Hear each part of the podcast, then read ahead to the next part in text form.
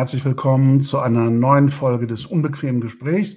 Heute mit einer Muslimin. Wir haben einen spannenden Gast, über den ich mich sehr freue, zum Thema Gibt es eine islamische Ethik? Und ich begrüße ähm, gleich äh, Frau Mira Sivas, die freundlicherweise trotz sehr dichtem ähm, Arbeitskalender die Zeit gefunden hat, ähm, als Gast an unserer Runde heute teilzunehmen.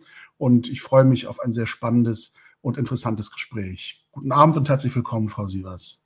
Ja, guten Abend. Vielen Dank für die Einladung. Ich ähm, darf es unserem Publikum kurz vorstellen. Mira Sievers studierte islamische Studien an der Goethe-Universität Frankfurt am Main und Islamwissenschaft und Linguistik an der School of Oriental and African Studies in London. Seit ähm, Januar 2020 ist sie Juniorprofessorin für islamische Glaubensgrundlagen, Philosophie und Ethik am Berliner Institut für Islamische Theologie der Humboldt-Universität zu Berlin. Ihr Forschungsgebiet umfasst Fragen der systematischen Theologie und Glaubenslehre, die islamische Ethik, die historisch-kritische Koranexegese, genderbezogene Untersuchungen im ethischen, koranbezogenen und systematisch-theologischen Kontext und die interreligiöse Forschung. Sie wurde 2021 mit dem Berliner Wissenschaftspreis in der Kategorie Nachwuchspreis für ihre innovativen Arbeiten auf dem Gebiet der islamischen Theologie, Philosophie und Ethik ausgezeichnet. Das äh, kurz zur Person, damit auch alle äh, sozusagen wissen, ähm, dass es offensichtlich eine islamische Ethik gibt, weil sie sich damit eben sehr intensiv beschäftigen, um die Eingangsfrage unseres ähm, Episodentitels sozusagen ähm, zu beantworten und die Spannung da schon mal herauszunehmen und alle zu beruhigen, äh, die sich vielleicht auf den äh, Schlips getreten fühlen, wenn man das überhaupt in Frage stellt. Nur die Beantwortung ähm, der Frage, dass es eine islamische Ethik gibt, verrät uns ja noch nicht sehr viel hm, darüber, was wir darunter verstehen und insbesondere auch in der begrifflichen Abgrenzung oder eben äh, in der begrifflichen ähm, ähm, Deckung zu äh, anderen Begriffen aus dem gleichen philosophisch-ethischen Bereich wie Moral oder in der ähm, islamischen Literatur Ahlak oder Adab. Und wenn Sie vielleicht unserem Publikum und mir ähm, erläutern, ähm, wie der Begriff der islamischen Ethik in diesem ganzen System der ethischen, philosophischen Beschäftigung mit islamischen Quellen zu verstehen ist und wie er sich zu anderen Begrifflichkeiten im gleichen Kontext verhält. Ja, gerne. Also es ist eine sehr grundsätzliche Frage. Ich versuche die mal auf eine ähm, Art äh, anzugehen. Also es ist, äh, ich würde auch erst einmal sagen, es gibt eine islamische Ethik, also die äh, ähm, sozusagen dieses Gespräch muss jetzt nicht nach der ersten Minute mit einem klaren Nein enden, sondern äh, es kann etwas weitergehen.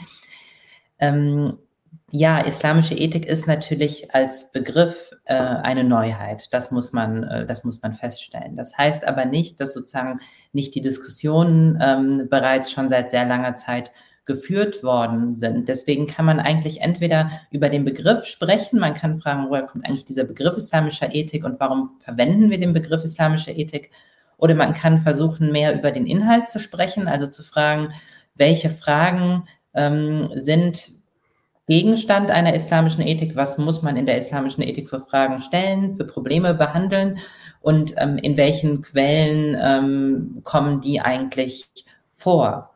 Ähm, das eine, also die Frage nach dem, nach dem Begriff, ähm, ist wie ganz häufig bei äh, philosophischen Themen, ist Aristoteles schuld.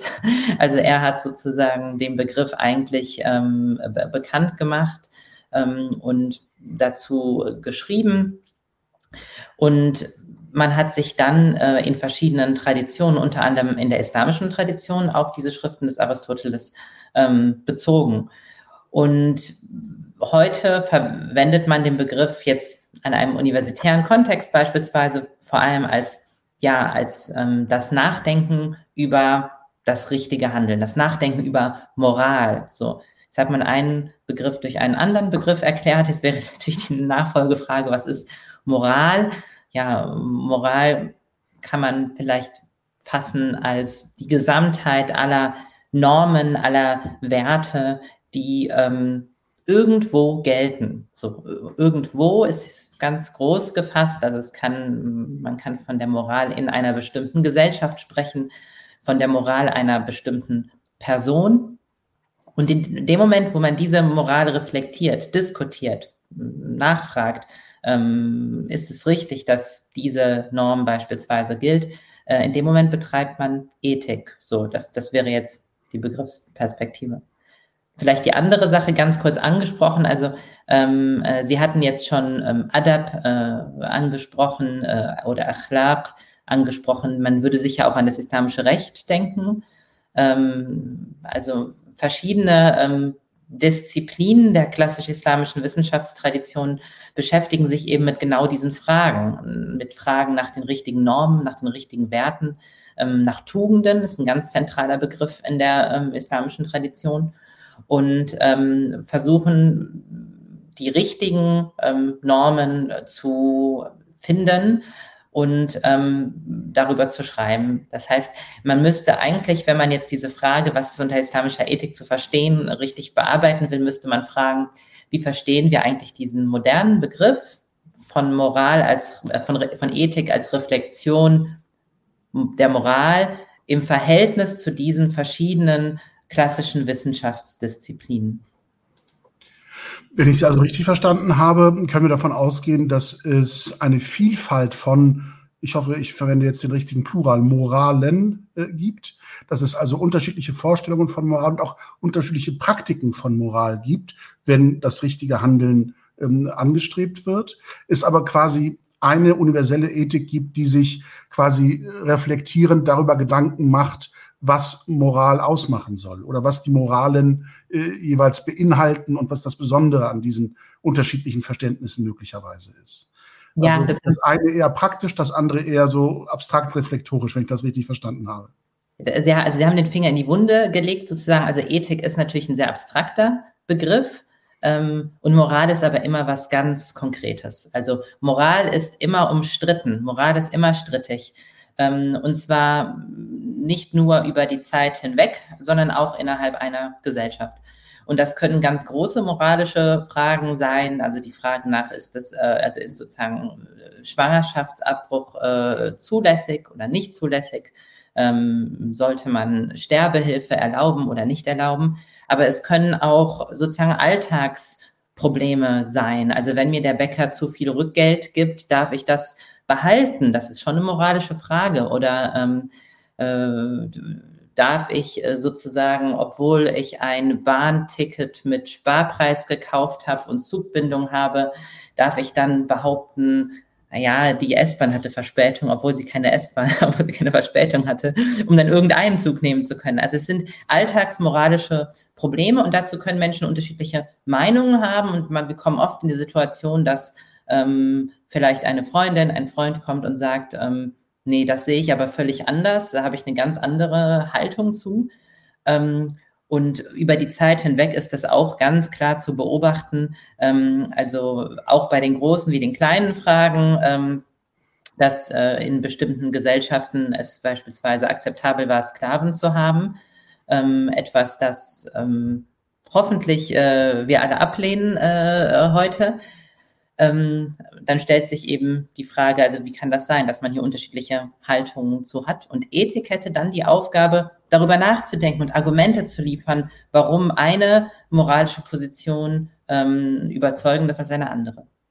Ja, jetzt ähm, müssen wir gemeinsam, aber ich ganz besonders, der Versuchung widerstehen, äh, in diese typisch muslimische Haltung zu verfallen und ein Gespräch zu missbrauchen als ein Verhör über was darf ich, was darf ich nicht. Das ist unter Muslimen ja sehr beliebt, wenn man mit ähm, ähm, ähm, religiösen oder akademischen Autoritäten, mit Gelehrten ins Gespräch kommt oder Fragen stellen darf, dass es dann sehr schnell abdriftet in Einzelbeispiele und ähm, quasi ähm, Einzelfallentscheidungen. Ähm, das ist vielleicht ein Stück weit auch unserer Tradition, muslimischen Tradition geschuldet, ähm, sehr in, in, in rechtswissenschaftlichen Dimensionen Religion zu betrachten. Also über Gebote und Verbote, bereits bestehende Normen, quasi sich Religion zu erschließen ähm, dem möchte ich ein Stück weit noch widerstehen. Vielleicht bietet sich zum Ende des Gesprächs in, durchaus ähm, ist auch an, an bestimmten konkreten Beispielen äh, ethische oder moralische Dilemmata nochmal zu diskutieren.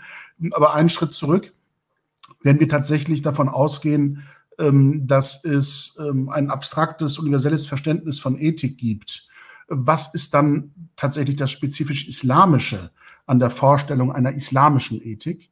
Und aus welchen Quellen lässt sich diese spezifisch islamische dieser Ethikvorstellung oder dieses Ethikverständnisses ableiten? Ähm, ja, also an der Frage kann man, glaube ich, auch noch mal einen Punkt sehr schön machen. Ähm, Im Alltagsgebrauch verwenden wir die Begriffe Moral und Ethik häufig äquivalent. Das heißt, ähm, vielleicht sind einigen bekannt die Begriffe unmoralisch oder unethisch. Ja, und man, man denkt, dass man kann eben sprechen von einem ethischen Verhalten, einem moralischen Verhalten. Ähm, und das ist auch völlig äh, legitim, äh, dieses, diese Wörter so austauschbar zu verwenden. Ähm, wenn wir jetzt äh, akademisch-wissenschaftlich uns damit beschäftigen, ähm, versuche ich immer Werbung dafür zu machen, die beiden Begriffe sorgfältig zu trennen. Also Ethik zu reservieren für das Nachdenken über, Diskutieren von, Reflektieren von Moral und Moral sozusagen für das Konkrete an sich. Wenn man aber jetzt fragt, was das spezifisch Islamische an islamischer Ethik, ähm, könnte man das auch so verstehen, dass es um die Frage geht, was ist eigentlich das spezifisch Islamische an islamischer Moral?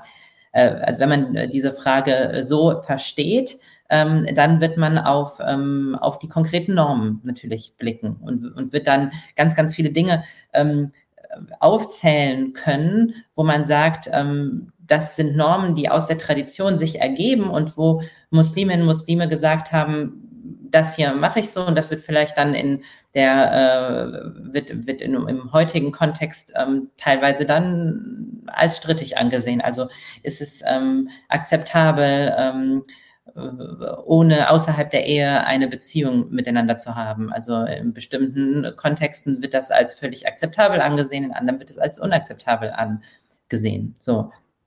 Wenn man jetzt, das heißt, an Einzelnormen das festzumachen, wird, glaube ich, sehr einfach sein. Ähm, interessant wird die Frage, glaube ich, dann, wenn man jetzt fragt, kann man auch spezifisch islamisch reflektieren eigentlich? Und ähm, dann stellt sich, das ist zugegeben ein abstraktes Problem, aber es stellt sich dann das gleiche, die gleiche Frage, die sich auch stellt, wie äh, bei der Frage, gibt es islamische Philosophie? Gibt es islamische Theologie? Gibt es Islam? Was ist eigentlich immer das Islamische daran? Und meistens beantworten wir die Frage, dass wir sagen, naja, wir, wir reflektieren zwar unter zur Hilfenahme der Vernunft, die allen Menschen zugänglich ist. Die Vernunft ist nicht islamisch spezifisch. Wenn ich ein vernünftiges Argument mache, dann äh, muss das ein Buddhist genauso verstehen wie ein, äh, wie ein Muslim. Ähm, aber der Gegenstand unserer Reflexion, der ist sozusagen die islamische Tradition, das sind islamische Texte, sind islamische Quellen. Und so kann, so, so glaube ich, muss man dann auch das spezifisch Islamische an der islamischen Ethik verstehen. Also wir denken dann über ähm, moralische Probleme nach, beziehen uns aber auf die Quellen, ähm, die wir eben schon angerissen hatten, seien das eben jetzt islamrechtliche Quellen oder seien das ähm, Texte der Tugendethik, des Achlaq-Diskurses, der Adab-Literatur oder seien das auch Texte aus der systematischen Theologie, die die Frage stellen, was ist gut und was ist böse und wie verhält sich das zu Gott und seinen Geboten. Also in dem Moment, wo wir über Probleme der Moral reflektieren und dies tun, ausgehend von oder unter Bezug auf islamische Quellentexte, in dem Moment betreiben wir islamische Ethik, würde ich sagen. Jetzt nähert sich jedes Individuum solchen abstrakten Themen ja mit einer gewissen Vorschädigung. Und bei mir ist die Vorschädigung eine rechtswissenschaftliche, das muss ich zu meiner Schande gestehen. Ich erinnere mich tatsächlich an einen Fall innerhalb unseres deutschen Rechtssystems, in dem aber, äh, das, ging um einen Entscheidungsfall, eine Ehescheidung, in dem das deutsche Gericht ausländisches Scheidungsrecht anwenden musste, weil eben die Ehepartner ausländische Staatsbürger waren und die Ehe im damaligen Heimatland, im Ausland der Eheleute geschlossen worden ist und sie sozusagen eben nach ähm, dem privatrechtlichen Statut ähm, auch mit, unter eben Anwendung dieses ausländischen Scheidungsrechtes nur die Ehe beenden konnten vor dem deutschen Gericht. Und dann hat das deutsche Gericht tatsächlich gesagt, unter ähm, Hinweis auf einen Koranvers, der ja recht bekannt ist in der islamkritischen Debatte, wo es um ähm, das tatsächliche oder vermeintliche körperliche Züchtigungsrecht des Mannes gegenüber der Ehefrau geht. 434 oder so ist das, glaube ich. Ähm, ja, in einer muslimischen äh, Ehe, wo, beide Partner unstreitig in diesem Fall eben muslimischen Glaubens sind äh, oder Musliminnen sind, ähm, ist das eben theologisch und rechtlich und sozial adäquat dass es zu solchen äh, körperlichen Übergriffen innerhalb der Ehe auch kommen kann. Und das ist kein Scheidungsgrund. Äh, beziehungsweise unter Anwendung ähm, des ausländischen Rechts eben kein Verschulden des männlichen Ehepartners, das die Scheidung begründen könnte oder Scheidungsbegehren der Ehefrau begründen könnte. Jetzt will ich gar nicht darüber diskutieren, wie dann andere Gerichte oder nächsthöhere Gerichte, die angerufen worden sind, letztgültig über diesen Fall entschieden haben. Ähm, ich will vielmehr auf einen anderen Punkt hin, der sich aus solchen Erfahrungen, solchen Beispielen ähm, sich mir jetzt aufdrängen. Kann man tatsächlich davon ausgehen, in Analogie eben zu, zu diesem geschilderten Fall, ähm, dass es zwar universelle menschliche Beziehungen zueinander gibt, weil wir sozial miteinander interagieren, aber jeder aufgrund seiner Glaubenszugehörigkeit oder seiner kulturellen Prägung andere Vorstellungen von Moral und Sittlichkeit, also von richtigem oder gutem Verhalten mitbringt und dann plötzlich den Anspruch stellt, ja, aber trotz eines ähm, abstrakten gemeinsamen Rahmens, eines ethischen Rahmens, mit dem wir über richtig und falsch philosophieren und reflektieren, müssen für mich konkrete andere moralische, moralische Vorstellungen als richtig oder falsch gelten, weil ich eben andere Prägungen, andere Eigenschaften mitbringe. Ähm, ist das im gesellschaftlichen Miteinander nicht ein großes Problem, wenn wir akzeptieren, dass es eine Vielfalt von äh, Moralen gibt, Moralvorstellungen gibt, wir uns aber trotzdem auf einen ethischen Rahmen des Zusammenlebens einigen müssen, mit eben auch rationalen Argumenten und Gründen und Regeln und Normen, die für alle gelten sollen. Ja, also ich glaube, da muss man zwei, mindestens zwei Dinge auseinanderhalten. Also einmal die Frage, wenn man jetzt von solchen Beispielen ausgeht, wie verhält sich eigentlich Moral zu Recht? Äh, und jetzt meine ich eben nicht islamisches Recht im engeren Sinne, sondern wirklich Recht im, Allgemeinen. Äh, und da würde ich sagen, ist, glaube ich, die Intention, ähm, Sie haben das als Vorschädigung bezeichnet, ähm, ist, ist eine völlig richtige. Also ähm, Rechtsnormen sind in ganz vielen Fällen durch Moralnormen hinterlegt, wenn man das so formulieren möchte.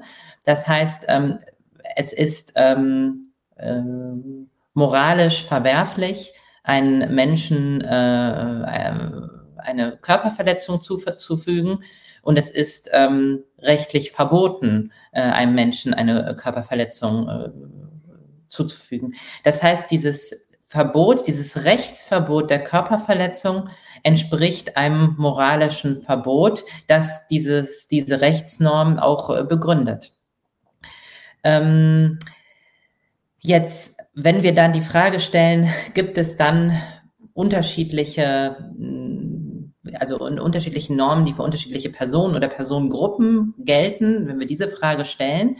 Wenn wir sie im Rechtskontext stellen, kann man sagen, da ist jegliche Form von, ähm, von Pluralität oder von, von, von mehreren Systemen ausgeschlossen. In Deutschland ähm, gibt es äh, da ein Rechtsstaatsmodell.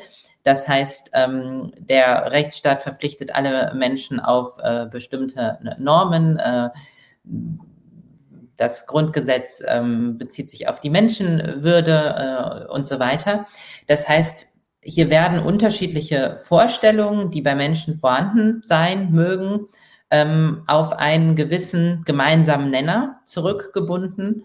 Ähm, und dann kann es natürlich noch diverse unterschiedliche individuelle Ausprägungen des eigenen Lebens geben, die sich in diesem Rahmen ähm, ergeben. So, das ist dann der, der Rechtsrahmen. Wenn man die Frage aber jetzt nach der Moral stellt, also ist es denkbar, dass sozusagen für bestimmte Personengruppen äh, bestimmte moralische Normen gelten, richtigerweise gelten und gleichzeitig für andere Personen oder Personengruppen andere moralische Normen gelten, würde ich sagen, äh, es spricht auf jeden Fall extrem viel dagegen, so eine Vorstellung zu haben. Das sieht erstmal sehr sympathisch aus. Also ich kann dann die Position vertreten, äh, wie jetzt in Ihrem Beispiel. Ähm, also, ähm, also ein Gehorsamsrecht eines Ehemannes ist eben äh, jetzt für, ähm, weiß ich nicht, also es ist jetzt äh, so ein bisschen zugespitzt, ist eben für Christen nicht gegeben, äh, aber für Muslime gibt es das. Und bei den einen ist eben das so und bei den anderen ist das so. Und je nachdem, ob ich jetzt eben Christin oder Muslimin bin, hat das eben dann unterschiedliche Konsequenzen für, für, für die Moral, die, die für mich gilt. Ähm, ja, und da würde ich eben sagen, hier wird es sehr schwierig. Also ähm, wenn wir eine Vielzahl von Moralen akzeptieren würden, würde das eben bedeuten, dass also auch in den extremen Beispielen, mit denen wir ja eben begonnen hatten, ähm, dann mehrere Antworten richtig sein müssten. Also dann könnte man fragen, also ist es wirklich so, dass das Zufügen einer Körperverletzung moralisch verwerflich ist? Oder ist das nur für einige Menschen moralisch verwerflich? Und woran macht sich das fest? ähm, ja, um ehrlich zu sein, man müsste jetzt deutlich länger darüber reden, was dafür schon dagegen sprechen würde. Also ich glaube, es wird dann etwas zu abstrakt gehen. Ich könnte aber noch deutlich mehr dazu sagen. Ähm, grundsätzlich würde ich sagen, ist das moralisch, ähm, also ist so eine, so eine Moral, moralische Pluralität ähm, ethisch nicht vertretbar und islamisch-theologisch schon gar nicht vertretbar. Also es ist, ähm, wenn, wenn es Bezüge gibt in den religiösen äh, Texten auf ähm, das Gute, das Gerechte, das Verwerfliche, dann ähm, scheint hier nicht vorausgesetzt zu sein, dass das das Gerechte oder Gute oder Verwerfliche für eine konkrete Person ist, sondern ähm, das hat durchaus einen Anspruch auf Allgemeingültigkeit, also nicht nur auf, auf eine begrenzte Gültigkeit. Ähm, und es gibt deutlich äh, einfachere Möglichkeiten, umzugehen mit ähm, unterschiedlichen Rechtsvorstellungen, als äh, in einen moralischen Relativismus zu verfallen. Also da müssten wir jetzt die KollegInnen einbeziehen, die sich mit islamischem Recht beschäftigen. Ähm, aber in den konkreten Fragen äh, ist es ja klar, dass sozusagen im, im, im vormodernen islamischen Recht natürlich äh, Rechtsnormen ähm, von Gelehrten äh, abgeleitet worden sind, die heute strittig sind. So, dann ist es aber erstmal eine Rechtsnorm, eine islamische Rechtsnorm, die strittig ist, deren Verhältnis zur Moral man dann klären muss. Ich will Sie gar nicht daran hindern, ausführlicher in diesem Bereich äh, zu sprechen, weil ich das nicht nur für ein ähm, theoretisches, philosophisches Problem halte, sondern gerade in der muslimischen Lebenswirklichkeit ähm, für ein ähm, sehr praktisches und auch das Zusammenleben in einer pluralistischen Gesellschaft, einer vielfältigen Gesellschaft sehr stark beeinflussendes Phänomen erachte, wenn man im Gespräch mit Musliminnen immer wieder äh, in der Diskussion um Werte, Tugenden und, und Handlungsnormen eben in der Diskussion um Moral und, und Ethik an eine Grenze stößt oder an einen Punkt gelangt, in dem so etwas wie die universelle Geltung von Menschenrechten ähm, als etwas äh, beschrieben wird, das in Anführungsstrichen der nicht-muslimische Westen äh, den Muslimen auferlegen, aufoktroyieren würde, um genuin muslimische Vorstellungen von Zusammenleben, von äh, Wahrheit, von richtig und falsch, von moralisch äh, gut und, und schlecht zu konterkarieren und eigene, von der eigenen nicht islamisch geprägten Kultur beherrschte Vorstellungen ähm, vom Zusammenleben der Geschlechter, vom Funktionieren einer Gesellschaft etc. Muslimen aufzuerlegen. Dass damit also so etwas wie ein Überwältigungs- oder Manipulationsvorwurf einhergeht. Und ähm, ich habe auch im, Kontext der äh, aktuellen Entwicklungen in Afghanistan erlebt, dass Muslime darüber diskutieren, äh, ja gut, wenn die Taliban äh, sich an ähm, geltendes ähm, äh, islamisches Recht halten und in ihrer Praxis äh, sich eben auf äh, hanafitische Rechtsauslegungen beziehen, dann ist das etwas, was völlig legitim ist und was völlig islamisch ist und das zu kritisieren und zu sagen, ähm, das sei falsch, wenn es dann in den Bereich von eben Züchtigungsstrafen geht oder dem Ausschluss von Frauen aus gesellschaftlichem und beruflichem Leben geht. Ja, das sind aber alles Dinge, die sich aus der islamischen Rechtslehre begründen lassen und deshalb für uns auch nicht als falsch zu gelten haben, nur weil der Westen das als falsch wahrnimmt. Also da gibt es schon Positionen innerhalb der muslimischen Gemeinschaften, für die das nicht nur ein abstrakt theoretisches Problem ist, sondern wo genau diese Frage, ähm, wie gehe ich mit ähm, dieser, dieser, diesem Mechanismus von moralischen Wertvorstellungen, Tugendvorstellungen und deren Ausprägungen oder Transformation in gesellschaftlich verbindliche Normen, also in die Rechtssphäre. Wie gehe ich damit um? ähm, Ihren Ausführungen konnte ich ja entnehmen, dass äh, tatsächlich ähm, positives Recht, also vom Menschen gemachtes Recht, häufig getragen wird eben von Moralvorstellungen. Und man versucht, die Vorstellung von richtig und falsch im Zusammenleben von Menschen äh, zu übersetzen in einer Rechtssprache, die dann eben Gültigkeit für alle in einer Gesellschaft entfalten soll. Und ich will äh, das Beispiel einfach auch von der Brisanz einmal ähm, entkernen sozusagen, damit es nicht um alles oder nichts geht, sondern auch so um, um Nuancen im, im Zusammenleben. Ähm, die Begrüßung äh, per Handschlag wenn muslimische Männer sagen, ich, ich möchte eine Frau nicht mit Handschlag begrüßen, weil das meinen moralischen Vorstellungen von richtig und falsch eben widerspricht.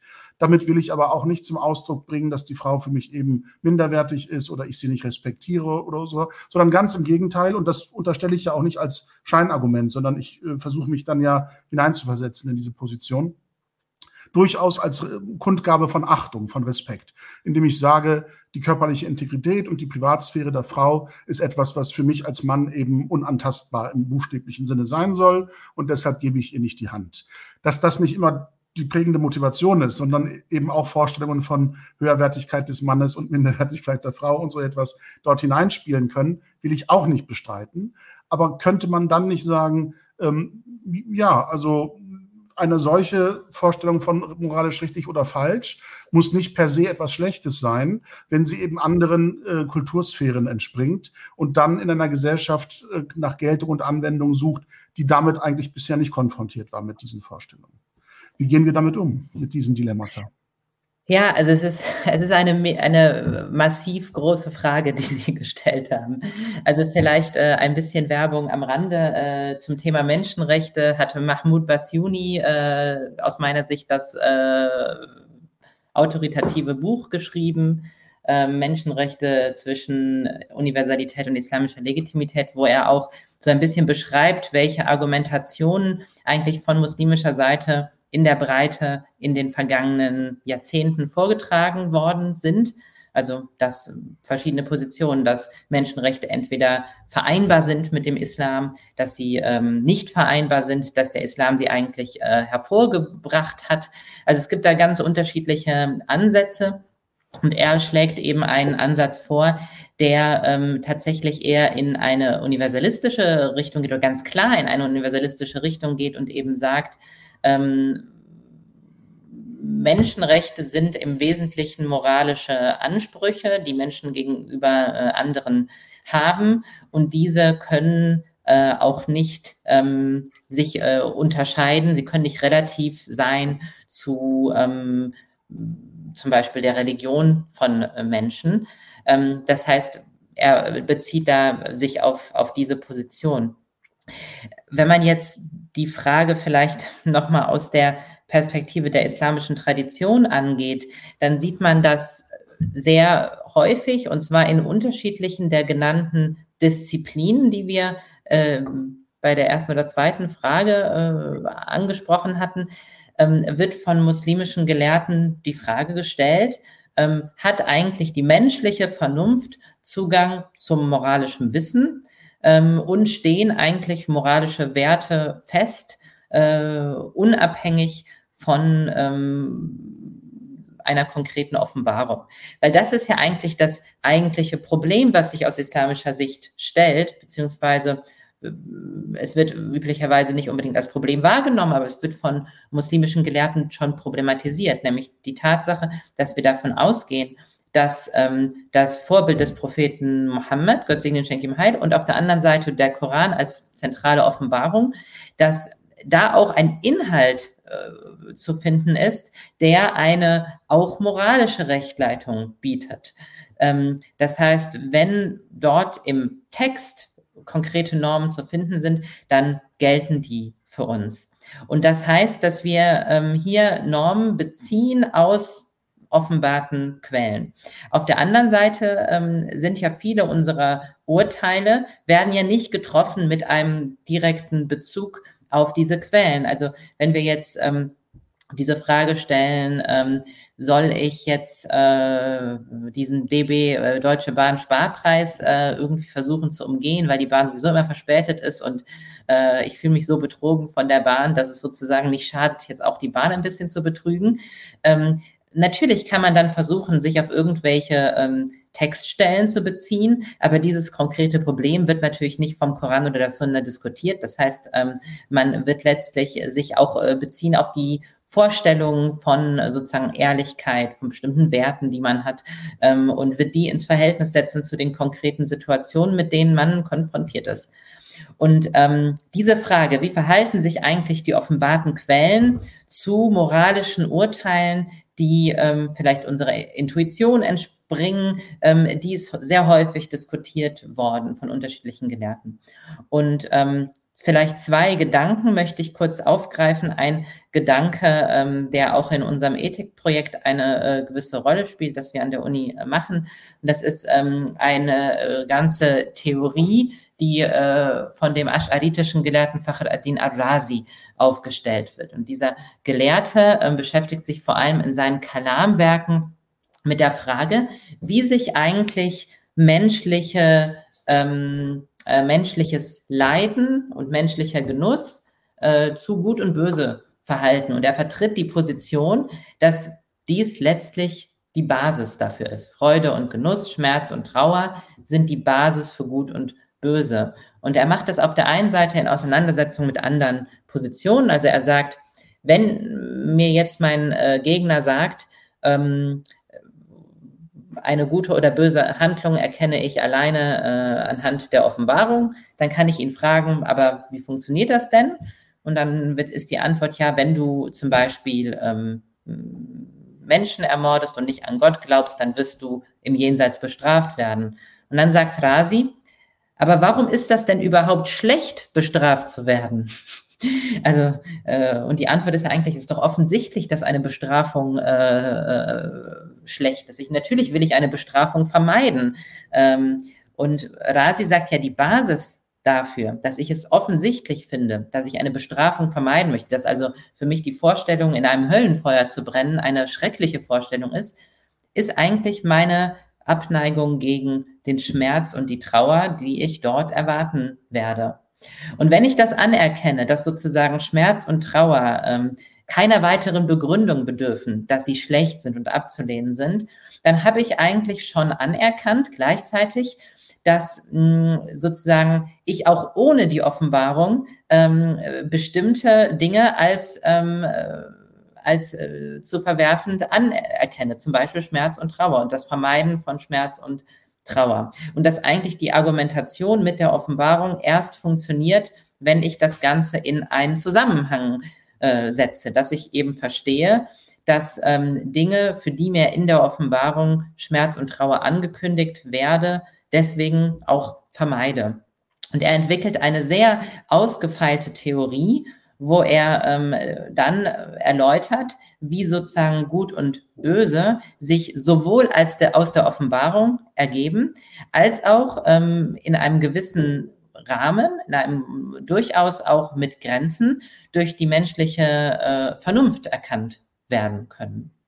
Zweites Beispiel ähm, ist dann jetzt die umgekehrte Position, nämlich die, die nicht vom Menschen und seinem äh, und seiner seinem Zugang zum moralischen Wissen ausgeht, sondern die direkt von der Offenbarung ausgeht. Und das ist eine Diskussion, die wir ähm, bei vielen Gelehrten finden, die sehr bekannt ist, äh, die vielleicht autoritativ von Abu Hamid al-Ghazali äh, ja im äh, 11., 12. Jahrhundert christlicher Zeitrechnung äh, beziehungsweise ähm, äh, fünften, sechsten Jahrhundert äh, islamischer Zeitrechnung äh, aufgestellt worden ist, Diskussion über die Ziele der Gesetzgebung, die Maqasid Asharia.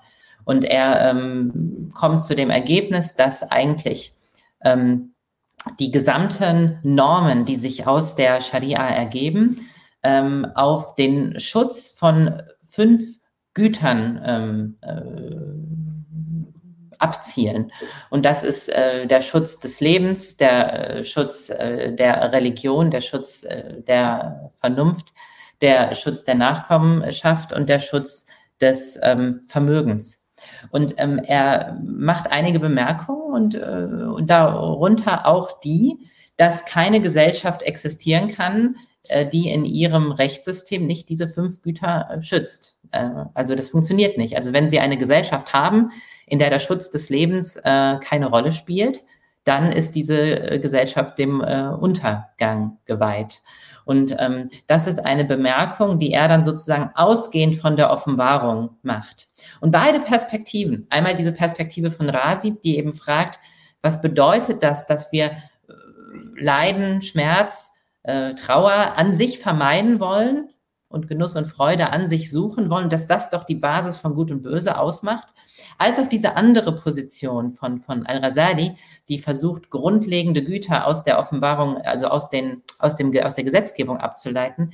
Beide führen ja letztlich zu einer Perspektive, die bestimmte Güter, bestimmte Werte als für alle Menschen verbindlich anerkennt. Nämlich entweder, weil sie aus dem Menschenbild, nicht aus dem Menschenbild, aus dem Menschsein geradezu äh, heraus äh, stammen, weil eben Menschen leidempfindende Wesen sind. Ähm, also wir sind verletzlich, wir sind Wesen, die äh, sozusagen äh, fühlen ähm, und deswegen bedeutet das etwas, wenn wir leiden. Ähm, oder eben ausgehend von der Beobachtung, dass ähm, bestimmte Güter in allen Gesellschaften gelten. Beides stellt eine Basis für eine universelle Haltung dar. Und das kann man natürlich in Anspruch nehmen, wenn man ähm, die Frage stellt, wie können wir uns aus einer islamischen Perspektive zu Menschenrechten verhalten? Also ist es wirklich so, dass bestimmte Menschenrechte ähm, vor diesem Hintergrund problematisch sind? Oder kann ich die nicht beispielsweise unter Bezugnahme auf diese beiden doch angesehenen Gelehrten sehr wohl verteidigen, also dass Menschenrechte diese ähm, äh, zentralen Güter schützen, beziehungsweise dass Menschenrechte der Tatsache äh, Rechnung tragen, dass ähm, Schmerz und Trauer zu vermeiden und äh, Freude äh, zu äh, ähm, sozusagen Freude oder Gedeihen vom menschlichen Leben zu fördern ist. Also das ist, war jetzt so eine kleine Ansatz. Ich, ich finde das überaus spannend, weil sich daraus für mich gleich zwei Fragen äh, ergeben. Einmal in Bezug auf Rasi und dann eben auch auf Al-Rasale. Ähm, ich, ich weiß jetzt nicht, weil mir einfach der Wissenshorizont dort fehlt, ähm, ob sich ähm, äh, Rasi mit bei diesem sehr intrinsischen Beispiel, das Sie geschildert haben. Also warum versuche ich individuell für mich Schmerz und, und Leid und Trauer zu vermeiden? Ähm, oder eben so etwas wie Bestrafung im, Jenseits zu vermeiden durch tugendhaftes diesseitiges Verhalten, ähm, weil ich eben diese negativen Konsequenzen für mich vermeiden möchte. Hat er diesen Gedanken weitergedacht? aus der intrinsischen Dimension hin, hinaus in die gesellschaftliche, kollektive, soziale Dimension, aus der man meiner Ansicht nach ja sehr zutreffend äh, so etwas wie, wie ein ähm, eine vergleichbare Regel zur goldenen Regel ableiten kann. Was man, was du nicht willst, dass man dir tut, das fügt auch keinem anderen zu. Wenn ich für mich Schmerz und Trauer vermeiden will, dann muss doch meine Handlungsmaxime gegenüber anderen Menschen es auch sein, Schmerz und Leiden und, und Trauer für sie zu vermeiden. Weil wenn ich von einem gemeinsamen Schöpfungsprinzip, einer gemeinsamen Schöpfungsquelle aller Menschen ausgehe, nämlich eben den Gottesbezug als Schöpfer, dann ist doch für mich der Wunsch nach Vermeidung dieser Konsequenzen etwas, was ich auch an mein Mitgeschöpf anlegen muss. Und daraus die universelle Regel ableiten kann, ähm, wenn es für mich wichtig ist, das zu vermeiden, Schmerz und Trauer, dann ist jedem, also steht jeder meiner Handlungen die Maxime voraus, Schmerz und Trauer für andere erstmal zu vermeiden. Dass mein Handeln in dieser Welt genau diese Konsequenzen für andere nicht zeigt und ich daraus eine Antwort auf die Frage finden kann, ist mein Handeln, das unmittelbar bevorsteht, richtig oder gut? Oder richtig oder falsch?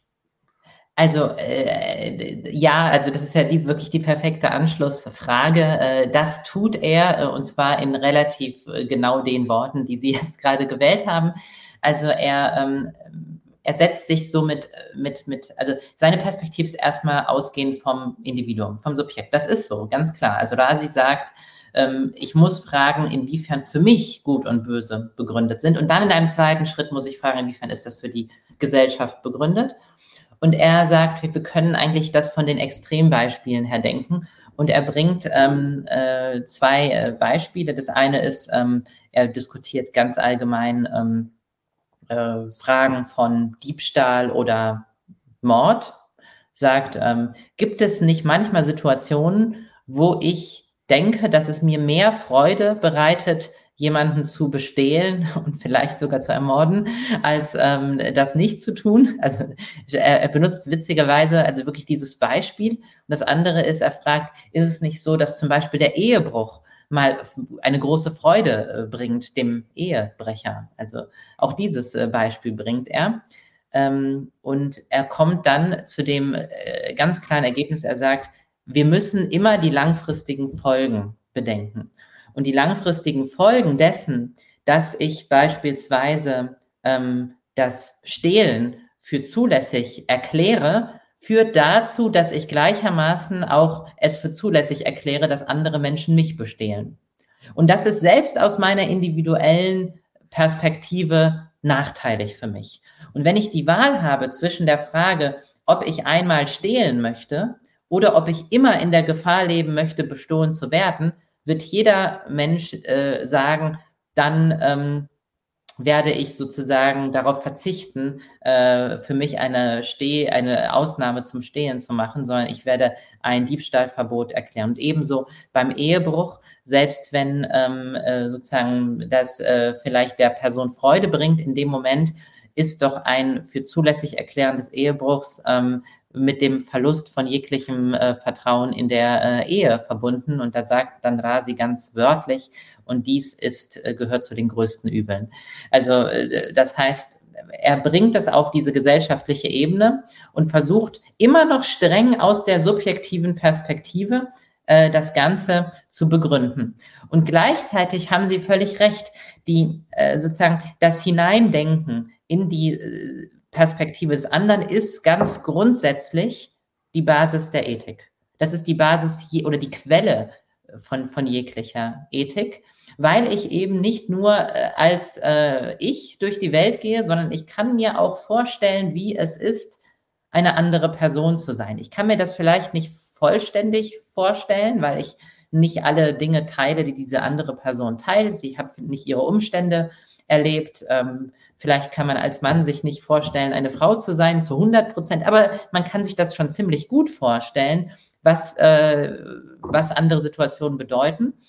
Und weil man sich das vorstellen kann, ähm, hat das eben auch Auswirkungen für das eigene Handeln, weil Menschen im Normalfall eben nicht nur die Frage stellen, wenn ich jetzt diese Person bestehle, äh, wird das dann äh, sozusagen meine eigene Gefahr erhöhen, bestohlen zu werden, sondern die meisten Menschen haben doch auch einen gewissen altruistischen Gedanken und werden dann fragen, äh, gut, aber was bedeutet das für die andere Person, bestohlen zu werden? Also die Tatsache, dass Menschen diese Möglichkeit haben, sich hineinzuversetzen in die Perspektive der anderen, ist die Grundlage der Ethik.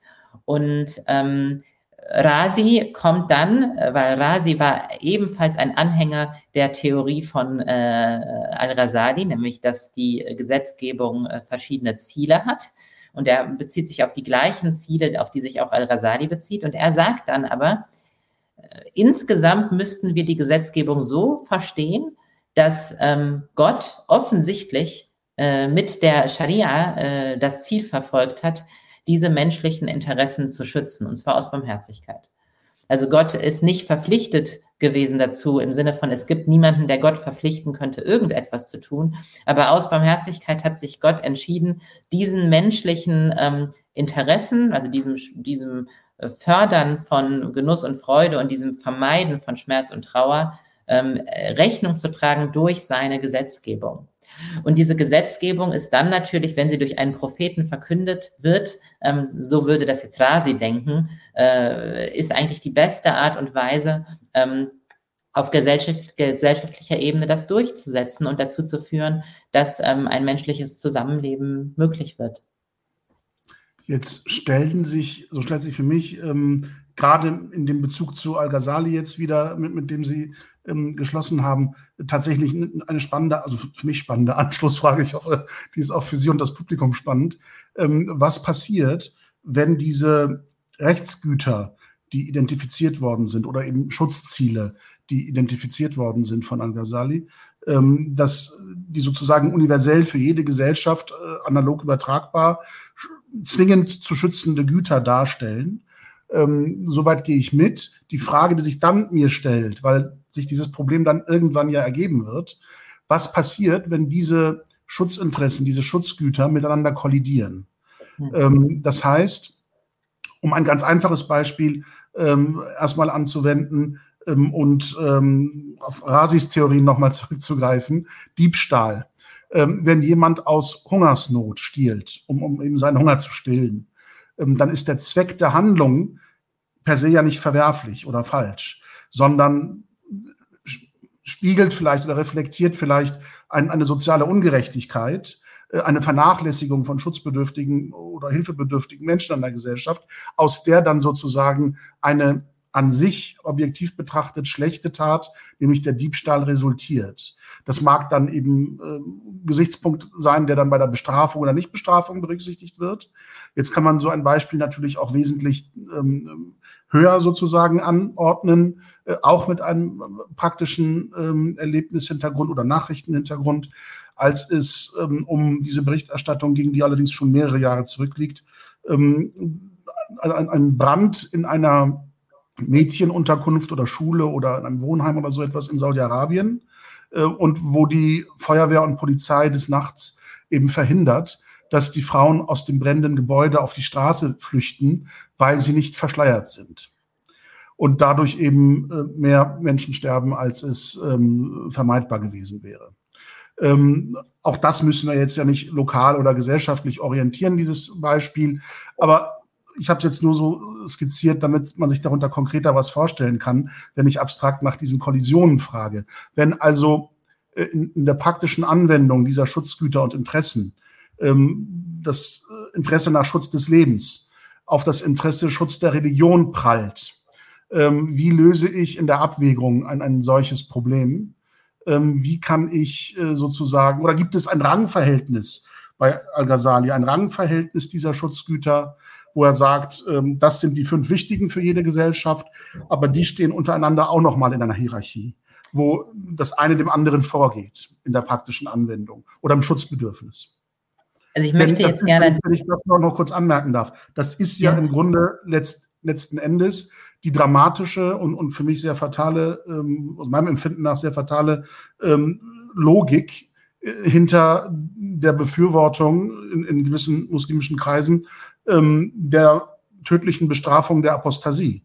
Dass man sagt, äh, das äh, Interesse am Schutz des eigenen Lebens eines Apostaten wiegt nicht schwerer als der Schutz der Religion, ähm, wenn man einen Apostaten leben lässt und der als negatives Beispiel für andere Muslime eben auch in Anführungsstrichen verführend zum Glaubensabfall wirkt. Das ist ja eine Logik, mit der in der islamischen Rechtsgeschichte äh, argumentiert worden ist, bis heute hinein argumentiert wird, um ähm, für Apostasie eben die Todesstrafe zu verhängen. Also ähm, ich möchte jetzt ungern zu sehr in die sozusagen äh, islamrechtliche Diskussion äh, eingehen, auch wenn die sehr interessant ist. Also es gibt eine große Diskussion darüber, äh, immer wieder, in welcher, also diese fünf Güter, die werden bei unterschiedlichen AutorInnen aufgezählt und die Frage ist, spielt die Reihenfolge, in der sie aufgezählt werden, eine Rolle? Inwiefern haben die AutorInnen selbst diese ähm, Güter äh, gewichtet? Ähm, also das ist sozusagen eine Forschungsfrage im Hinblick auf die islamische äh, sozusagen Rechtstradition. Ähm, allgemein aber ist es klar, dass eine solche Gewichtung äh, vorgenommen werden muss. Und ich würde sagen, wenn man ähm, auf die ähm, praktische Ebene kommt, ist in ganz vielen Fällen diese Gewichtung etwas, äh, wo wir äh, unmittelbar in der Lage sind, ähm, zu einem äh, richtigen moralischen Urteil äh, zu gelangen. Also die Frage, ob es äh, richtig ist, eine Person verbrennen zu lassen, wenn sie nicht verschleiert ist, äh, ist aus meiner Sicht offensichtlich, äh, also es ist eine, es ist also moralisch böse, das zu tun. Es ist moralisch äh, böse, äh, das äh, zu tun. Und ich kann überhaupt nicht sehen, dass überhaupt jemand anderer Meinung sein könnte. Also, äh, und die Tatsache, dass das so offensichtlich ist, ähm, äh, führt, also sollte auch ein Argument sein. Ist übrigens auch immer ein Argument gewesen. Also man hat immer die Frage gestellt, wie gehen wir damit um, wenn äh, alle oder fast alle Menschen äh, eine äh, moralische Position vertreten, ähm, äh, ist ein großes Argument gewesen für die Vertreter derer, die gesagt haben, die Vernunft hat hier einen Zugang zum moralischen Wissen. Ähm, und äh, die Gegner haben sich dann immer gerne auf Gegenbeispiele bezogen. Aber äh, das ist ein, äh, ein, eine, eine Frage in der, in der ethischen Diskussion. Ähm, die Frage nach der Apostasie, oder es sind jetzt viele Einzelfragen gewesen, über die man sowohl im Einzelnen als auch theoretisch sprechen könnte. Also dass sozusagen Diebstahl und Verhungern äh, in irgendeinem äh, Verhältnis äh, stehen müssen, ist ja wieder die Frage, äh, was zählt hier äh, im Zweifel mehr, ähm, äh, Eigentum oder Leben. Ähm, und da würde ich wiederum sagen, also es ist offensichtlich, dass sozusagen hier das Leben höher zu gewichten ist. Dafür gibt es viele ähm, Beispiele. Man kann sich beziehen auf ähm, direkt auf das, äh, auf das, äh, auf, auf, auf den koranischen Text, äh, der diese äh, berühmten Vers enthält, dass derjenige, der das Leben eines Menschen gerettet hat, so ist, als hätte er das Leben aller Menschen gerettet. Also sozusagen das ähm, Leben wird im Koran als im Grunde un äh, abwägbar äh, eingestuft. Und wenn es dann um die konkrete Rechtsnorm geht, haben wir ja die Beispiele schon äh, aus der Zeit der rechtgeleiteten Kalifen, dass bei der Hungersnot im Jemen sozusagen dass, ähm, die Bestrafung des Diebstahls aufgehoben worden ist, obwohl es eine im Koran festgesetzte Strafe, eine sogenannte Hattstrafe ist. Das heißt, dass das offensichtlich im Sinne des Allgemeinwohls ist, nicht Menschen zu bestrafen, die äh, Essen brauchen äh, und äh, selbst das über nicht über die nötigen Mittel verfolgen, ähm, ist aus meiner Sicht ganz klar begründbar aus der ähm, aus der äh, aus der aus der Tradition. So und dann der, die Frage nach der Apostasie. Ja, das ist ein schönes Beispiel. Also ähm, äh, eigentlich ein schönes Beispiel, ähm, um noch einmal auf die äh, Bedeutung der islamischen Ethik insgesamt einzugehen. Gerade der zitierte Al-Rasali hat ja nicht nur äh, den Mustasfa geschrieben und sich über islamische äh, Rechtstheorie ausgelassen, sondern er hat auch den äh, Ihya äh, geschrieben, also Ihya Ulumuddin, die Wiederbelebung der religiösen Wissenschaften. Und das ist sein Hauptwerk, kann man sagen. Das ist also ein, ein dickes Werk, also je nach Druck sind das vier oder fünf Bände. Äh, es sind vier Teile aufgeteilt, deswegen oft vier Bände. Und ja, womit beschäftigt er sich dort? Er beschäftigt sich mit allen Fragen, mit spirituellen Fragen und ganz stark mit moralischen und ethischen Fragen. Es gibt eine Übersetzung von zwei Bänden ins Deutsche. Ähm, ich weiß jetzt nicht mehr genau die Zahl, aber es ist vor gut 100 Jahren entstanden, die Übersetzung, ich glaube in den 20er Jahren. Und das wird ins Deutsche übersetzt unter dem Titel Islamische Ethik. Äh, und das sozusagen jemand, Ihya Ulumadin von Al-Rasali mit dem Titel Islamische Ethik übersetzt, ist völlig zu Recht der Fall. Denn in diesem Werk beklagt sich Al-Rasali darüber, dass einige Rechtsgelehrte das Gefühl für die islamische Ethik verloren hätten. Sie hätten sich nur noch beschäftigt mit der Frage, wie eigentlich die Ableitung, die Methodologie der Ableitung von Normen funktioniert und zu welchen Ergebnissen das führt und hätten darüber vergessen, was eigentlich ähm, ja, Essenz von äh, islamischen äh, moralischen Geboten oder sozusagen moralischen äh, Werten sei.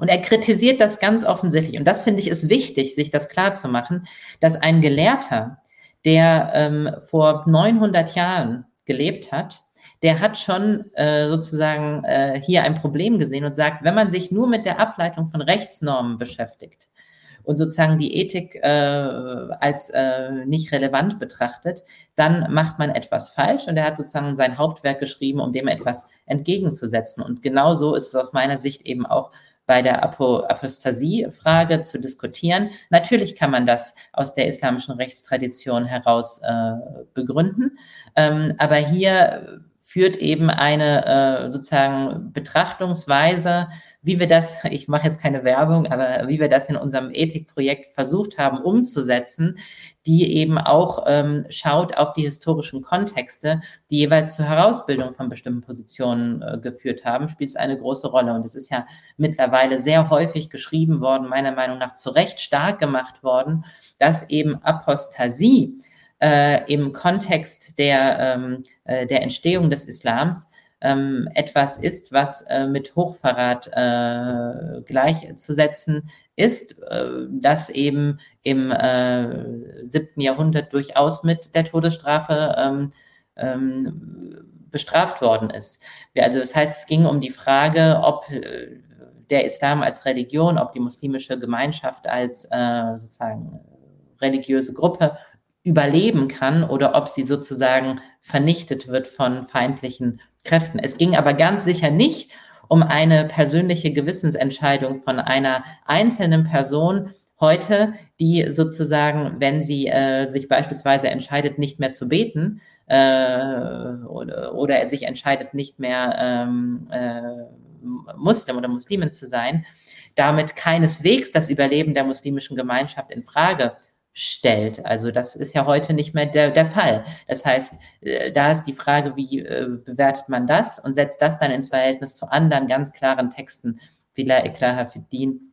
Es gibt keinen Zwang im Glauben, der ja ähm, durchaus auch als direkt rechtsrelevant äh, verstanden worden ist. Ähm, also Ibn Kathir äh, hat da eine wunderbare Abhandlung äh, zu. Wir zwingen unter keinen Umständen jemanden an den Islam sozusagen zu glauben. Und dann ist eben die Frage, wenn wir das historisch kontextuell so gut einordnen können, überzeugend erklären können, warum diese Norm so entstanden worden ist, wie kann man dann mehr interessiert sein an sozusagen dem Forttragen einer bestimmten Ableitung als an sozusagen dieser moralischen Grundlegung einer Norm. Und ähm, deswegen ist es wichtig, dass wir uns mit islamischer Ethik beschäftigen.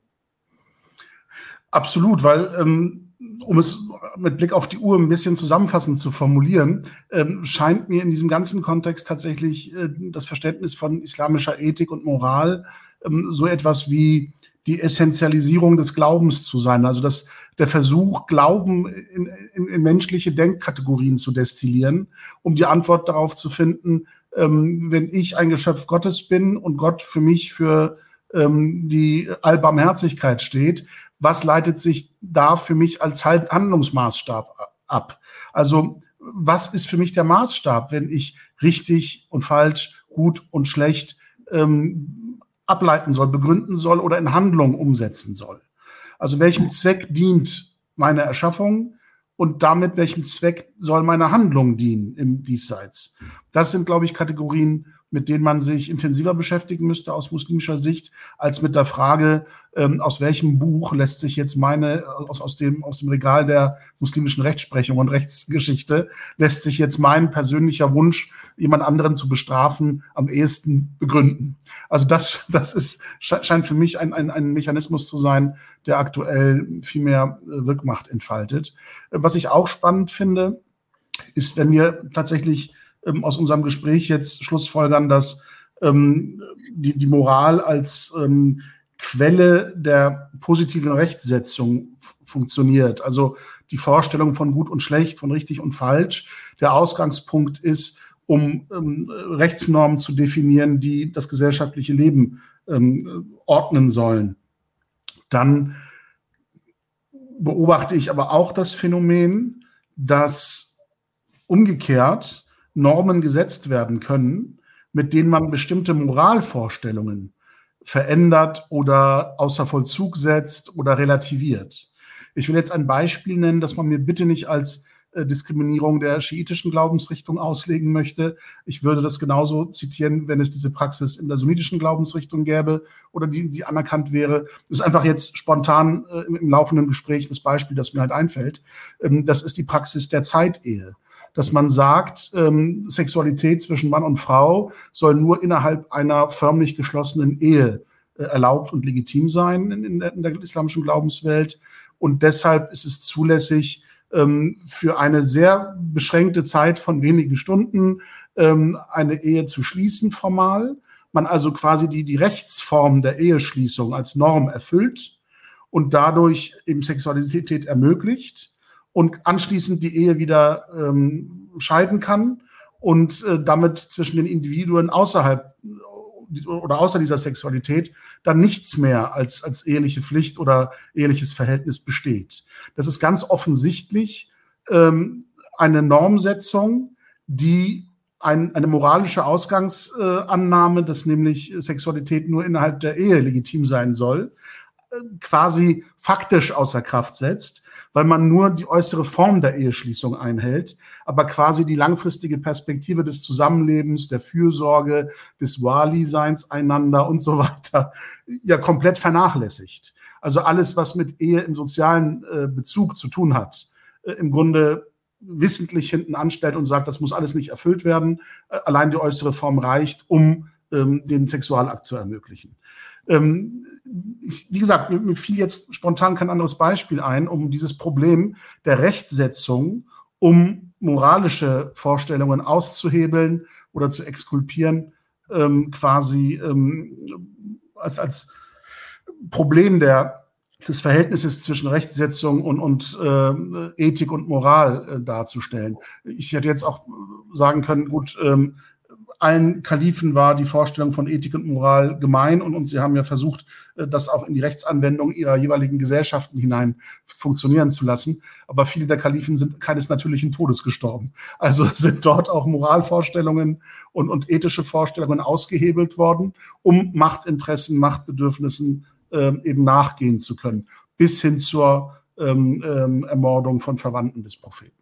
Also die muslimische Rechtsgeschichte und, und muslimische Gemeindegeschichte kennt ja all diese Phänomene, wo Rechtsetzung und, und, und positives Recht dazu angewendet wird, um moralische Vorstellungen äh, quasi zu beschneiden, einzuhegen oder auszuhebeln in der faktischen Wirkung.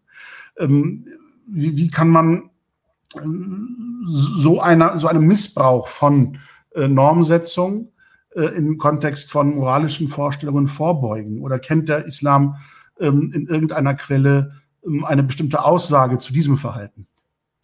Also äh, grundsätzlich äh, wäre es mir wichtig, noch einmal einen Punkt zu betonen. Und zwar, ähm, wenn wir jetzt über solche Beispiele sprechen wie Apostasie und ähnliches, ist, äh, wenn jemand eine ähm, solche Position vertritt, ähm, denke ich, habe ich eben angedeutet, hab, denke ich, gibt es gute Gründe, die dagegen sprechen, ähm, das zu tun. Aber häufig ist damit auch ein Bezug verbunden zu einer ähm, religiösen Haltung, die, glaube ich, dann doch auch viel Respekt verdient. Und das ist nämlich die Vorstellung, dass Islam eben Hingabe ist. Und Hingabe auch bedeutet, ähm, dass man äh, seinen Willen, äh, dass man mit seinem Willen äh, Gott folgen möchte und Gottes Rechtleitung folgen möchte. Und ähm, da ist es nicht immer einfach, äh, dann äh, zu sagen, okay, aber wo wo muss ich mir denn Sorgen machen, dass ich hier vielleicht ähm, äh, durch äh, menschliche Willkür äh, in eine völlig falsche Richtung gehe äh, und wo äh, sozusagen ähm, ist eigentlich die Norm etwas, das mir eine Orientierung bieten kann, wenn sie aus der Tradition kommt äh, und wo ist ein Punkt, wo ich sagen muss, ja, ähm, äh, ich komme hier ganz klar zu einem äh, moralischen Urteil, dass, wo ich ho darauf hoffen darf, dass Gott auch dieses äh, anerkennen wird. Also ich glaube, das ist nochmal ein wichtiger Punkt. Äh, ich glaube nicht, dass es so etwas wie die Essenz von islamischer Ethik geben kann. Es gibt keinen keinen Geheimsatz, mit dem man alle moralischen Probleme von Schwangerschaftsabbruch über Triage äh, bis hin zum äh, angewandten Bahnethik äh, lösen kann. Das gibt es nicht. Aber diese Rolle der Hingabe, äh, die muss aus einer islamischen Perspektive, äh, islamisch-ethischen Perspektive gewürdigt werden und eben auch äh, richtig verstanden werden. Und die Frage, inwiefern dann äh, sozusagen Normsetzung teilweise ähm, ja vielleicht moralische Werte, äh, Werten zuwiderlaufen kann, fällt mir extrem schwer, das allgemein zu beantworten. Ich würde sagen, ein Punkt, der auch von Bedeutung ist bei diesem Thema der Kontextualisierung, der Entstehung von Normen, ist, dass wir auch unseren eigenen Kontext kontextualisieren müssen. Und ähm, die Frage, was eigentlich, wie Sexualität sich genau zur Ehe äh, verhält, ähm, da bin ich mir nicht sicher, ob wir da immer ähm, äh, genau das Gleiche im Sinn haben, wie das jetzt beispielsweise Al-Rasali hatte. Ja, äh, übrigens will ich gar nicht sagen, dass wir das immer das Gleiche im Sinn haben sollten. Also, ja. das, das ist auch, aber ähm, was ich damit meine ist, sind eigentlich zwei Sachen. Ähm, zum einen stimme ich Ihnen vollkommen zu, dass ähm, diese Bedeutung, die eben eine Ehe aus islamischer Sicht haben sollte, beispielsweise ähm, dass äh, es zur Ruhe, Sakina führt, zu äh, Liebe und Barmherzigkeit zwischen den Ehepartnern, dass sozusagen mh, Kinder äh, entstehen können. Also all diese Dinge spielen eine große Rolle in einer islamischen Ehe und sind in ganz unterschiedlichen Texten auch diskutiert worden. Also in der Ihya bei Rasali wird das diskutiert, es wird äh, in der Adab-Literatur diskutiert, auch in der Achlaq-Tradition. Äh, also sozusagen, das, das ist von großer Bedeutung. Aber wenn es um die Ausschließlichkeit der Sexualität in der Ehe geht, haben wir es mit einem modernen Konzept zu tun. Das ist wichtig. Das, damit will ich niemandem jetzt ähm, vor den Kopf stoßen, aber ähm, äh, vormoderne Texte von äh, Rechtsgelehrten erwähnen sehr häufig, dass bei einem Wunsch nach Sex ein muslimischer Mann die Möglichkeit hat, zwischen einer Sklavin oder einer Ehe zu wählen. Und das ähm, ist aus äh, heutiger Sicht natürlich ähm, eine äh, sehr schwierige Vorstellung zum Glück, weil eben, äh, weil wir äh, eben der Überzeugung sind, dass ähm, äh, Sklaverei gut ist, dass es abgeschafft ist. So, dass Sklaverei abgeschafft ist und dass es gut ist. So formulieren ja. wir das besser so, um es. Äh, dass die rechte Hand sozusagen keine Menschen mehr besitzt. Das ist, ja, das, genau. ist, das ist gut. Ähm, aber das führt dazu, dass diese Ausschließlichkeit von, von, von, von, von, von Sex in der Ehe ähm, dann auch nochmal anders ähm, bewertet wird und dann so etwas wie die Mutter oder die Zeitehe aus dem schiitischen Kontext vielleicht für uns auch noch einmal schockierender wirkt, als sie ähm, äh, in so einem anderen Kontext gewirkt haben könnte. Und das ist wichtig dabei, wenn wir solche äh, Fragen ähm, beurteilen, ich würde eher sagen, das führt dann zu einer neuen Reflexion, wie Sie das auch äh, ge getan haben. Also Sie sagen, äh, führt nicht eigentlich eine moralische Perspektive dazu, dass ich vielleicht das eine als besser oder das andere als schlechter bewerte. Und das ist übrigens etwas, was auch vormoderne Literatur die ganze Zeit tut. Ähm, eine in unserem Projekt spannende, äh, spannendes Beispiel ist äh, das Thema der Polygamie gewesen, wo äh, sowohl Achlaq als auch Adab äh, Texte sagen, Polygamie sollte man nicht tun, es ist nicht dem Glück äh, des Einzelnen zuträglich, während gleichzeitig die gleichen Gelehrten in Rechtstexten die Polygam Polygamie für zulässig halten. Also, dass eine moralische Bewertung ähm, etwas anderes sein kann als eine rechtliche äh, Erlaubnis oder ein rechtliches Verbot, das ist ein Phänomen, was wir bei in der islamischen Tradition die ganze Zeit sehen. Und da, da diesem, dieser Frage müssen wir uns eben auch stellen äh, heute. Also müssen die Frage stellen, wie gehen wir damit um, dass ähm, bestimmte Dinge ähm, rechtlich möglicherweise erlaubt sind, aber moralisch zweifelhaft erscheinen.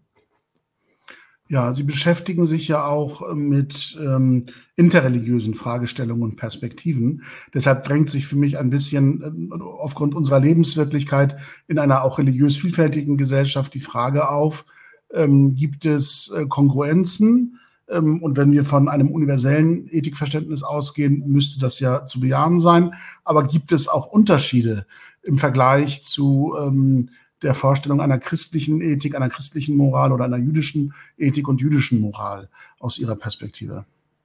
Also ich würde sagen, bei den, also Sie haben das auf den Punkt gebracht, also äh, wenn man von einem universellen Verständnis ausgeht, kann es eigentlich nicht, es kann nicht sein, dass eine Handlung für einen Christ, weil er Christ ist, gut ist und gleichzeitig sie für einen Muslim böse ist, weil er Muslim ist. Aber aus der Tradition haben wir es natürlich schon mit einer Vielzahl von unterschiedlichen Normen äh, zu tun, wo wir dann eben immer die Frage stellen müssen, sind das jetzt gerade moralische Normen oder sind das zum Beispiel Normen der, ähm, äh, ein Beispiel ist das natürlich, äh, sind es beispielsweise Normen der, äh, der gottesdienstlichen Handlungen.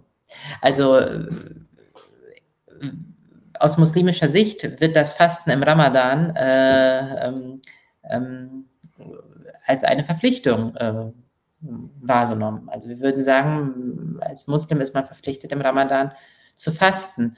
Ähm, äh, jetzt ist es eine sehr interessante Frage, zu sagen, ist es also, wenn ich nicht faste, moralisch verwerflich? Anders gesagt, handeln Christen, die im Ramadan nicht fasten, immer moralisch verwerflich? Ähm, äh, ist das so? Oder wie gehe ich sonst mit Normen um, äh, in denen die Religionen sich unterscheiden? Also, ähm, und ich finde das eine interessante Diskussion, die auch in der islamischen Theologie im Moment geführt wird. Also eine spannende Diskussion. Ähm, ja, und dann gibt es natürlich auch äh, bestimmte Betonungen, äh, ähm, die man auch ernst nehmen muss. Also ich habe eben bereits darauf hingewiesen, ich denke, dass die, ähm, dass, dass sozusagen die Hingabe an Gott wirklich ein äh, Zentrum von islamischer Ethik äh, ausmachen muss. Und ich vermute, dass beispielsweise äh, unsere christlichen Kolleginnen und Kollegen äh, die Betonung der Liebe äh, dorthin äh, vielleicht setzen werden. Ähm, so. Und das heißt eben nicht, dass Nächstenliebe nicht auch auf islamisch geht. Natürlich äh, äh, wird es auch aus islamischer Sicht eine Rolle spielen, aber vielleicht ähm, ist die Sprache dann eine etwas andere, wie man über moralische Fragen spricht. Also äh, in der Tradition ist sozusagen die Nächstenliebe jetzt kein etablierter Begriff, der äh, eine große Rolle spielt, aber eben die äh, Hingabe an Gott schon. Was wir vielleicht ein, ein abschließender Gedanke von mir, bevor ich Ihnen das Schlusswort überlassen will. Ähm, was wir aber sehr schön an diesem Beispiel auch der Nächstenliebe oder ähm, ein Begriff, der in der christlichen Theologie auch eine Rolle spielt, Feindesliebe, ähm, dass wir tatsächlich feststellen müssen und auch gedanklich immer differenzieren müssen zwischen äh, der Kategorie des Glaubens, wenn man eben auch Hingabe und Ergebenheit sich vor Augen führt aus muslimischer Perspektive, und die Kategorie des Handelns. Ähm, dass äh, diese zwar den gleichen Ansprüchen und den gleichen ethisch-moralischen Grundannahmen sozusagen äh, davon ausgehen können, aber in ihrer Umsetzung eben ähm, durchaus schwierig sind, ähm, dass sie ihren Ansprüchen gerecht werden. Ähm, wenn ich das Beispiel auf, auf, christlicher Ebene eben aufgreifen darf mit Nächstenliebe, Feindesliebe und der tatsächlichen Reaktion auf äh, Konflikte Krisen äh, durch die Weltgeschichte ähm, hinweg, fällt es eben schwer, Beispiele für Feindesliebe zu finden.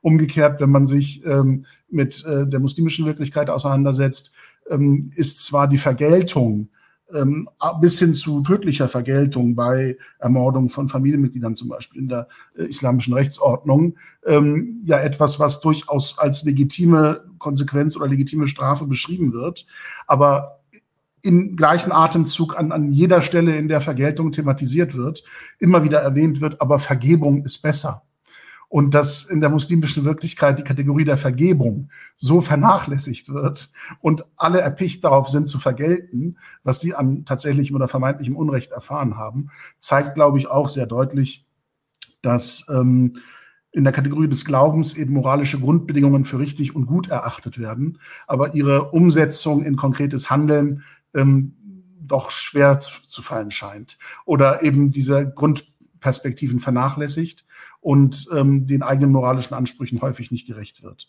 Und das scheint etwas zu sein, was über konfessionelle oder religiöse Grenzen hinweg uns Menschen äh, grundsätzlich gemein zu sein scheint, aus meiner Perspektive.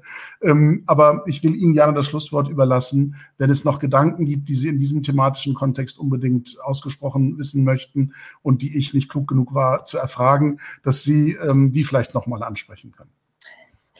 Ja, also äh, vielen Dank. Ich, ich denke, dass äh, es noch ganz viele Gedanken gäbe, über die man sprechen könnte. Aber ähm, ja, ich finde diese letzte Perspektive, die Sie aufgemacht haben, sehr äh, spannend. Also tatsächlich ist die Frage nach dem Verhältnis von Glauben und Handeln ja eine vor allen Dingen in der systematischen Theorie der Kalam-Tradition zentrale Frage, die man sehr häufig gestellt hat ähm, und die aber wirklich, glaube ich, auch nochmal eine zentrale Rolle für eine muslimische Lebenswirklichkeit spielen muss.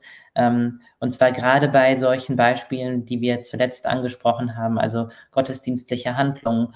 Ähm, was bedeutet eigentlich hier ein, ähm, ein äh, muslimischer Glaube für unsere eigenen Handlungen? Er muss Konsequenzen haben. Also ich glaube, das wäre sehr schwierig, ähm, davon auszugehen, dass man sich als gläubige Muslimin empfindet und denkt, das hat keine Konsequenzen für das eigene Handeln. Auf der anderen Seite ähm, habe ich ja versucht, mich zu positionieren gegen die Vorstellung einer islamischen Sondermoral, also dass dadurch, dass man ähm, äh, der islamischen Religion angehört, dann plötzlich ähm, sich äh, dann äh, Werte verändern. Das ist aus meiner Sicht schwer äh, zu vertreten. Ähm, aber dass sozusagen der Glaube äh, eine große Wirksamkeit für Handlungen haben äh, muss, ist ähm, die andere Seite der Medaille. Also ja, also das finde ich einen sehr schönen äh, Schlussausblick, den Sie dort ge gewählt haben.